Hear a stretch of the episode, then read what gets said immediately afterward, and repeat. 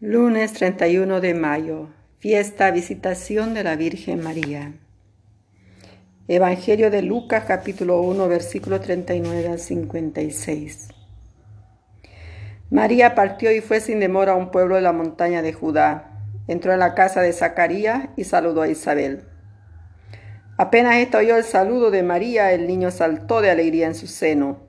E Isabel, llena del Espíritu Santo, exclamó, Tú eres bendita entre todas las mujeres, y bendito el fruto de tu vientre.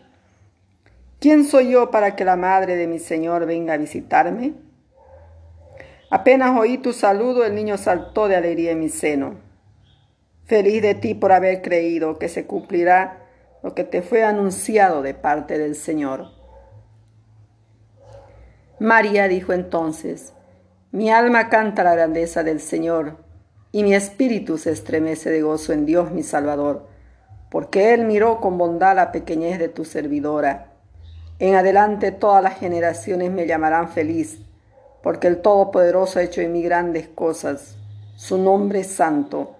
Su misericordia se extiende de generación en generación sobre aquellos que lo temen. Desplegó la fuerza de su brazo, dispersó a los soberbios de corazón, derribó a los poderosos de su trono y elevó a los humildes. Colmó de bienes a los hambrientos y despidió a los ricos con las manos vacías. Socorrió a Israel, su servidor, acordándose de su misericordia, como lo había prometido a nuestros padres, en favor de Abraham y su descendencia para siempre. María permaneció con Isabel unos tres meses y luego regresó a su casa. Palabra del Señor. Gloria a ti, Señor Jesús. Hoy celebramos la fiesta de la visitación de la Virgen María a su prima Santa Isabel. A este texto bíblico podemos llamarlo el Día de la Prontitud, puesto que el Papa Francisco ha llamado con esta vocación de la Virgen, Nuestra Señora de la Prontitud. Efectivamente, en el Evangelii Gaudium dice, María es la mujer orante y trabajadora en Nazaret, y también es Nuestra Señora de la Prontitud, la que sale de su pueblo para auxiliar a los demás sin demora. Esta dinámica de justicia y ternura, de contemplar y caminar hacia los demás, es lo que hace de ella un modelo eclesial para la evangelización.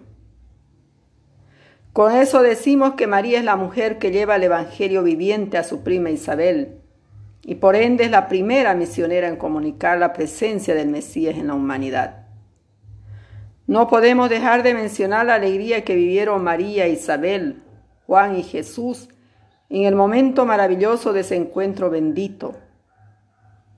Qué gran felicidad la de María, siente que la vida crece en su vientre y que esa vida es fruto del Espíritu de Dios.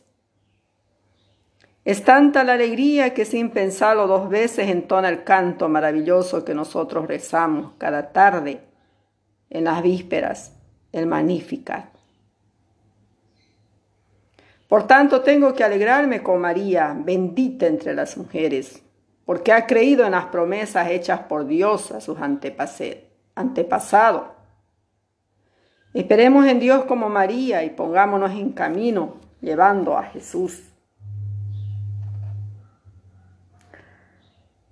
Queridos hermanos, en este día lunes 31 de mayo, en el que estamos recordando el episodio de la visitación que nos muestra que María fue la primera portadora de la alegría de Cristo, pongámonos nosotros también en camino para dar a conocer a Jesús en nuestra vida, en nuestro accionar, pensamientos, palabras, proclamar la grandeza de nuestro Señor.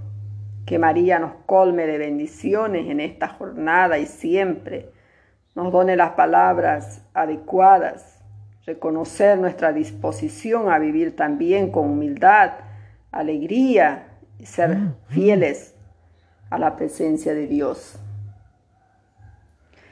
Vamos a pedir a María su bendición, elevando nuestra oración a ella.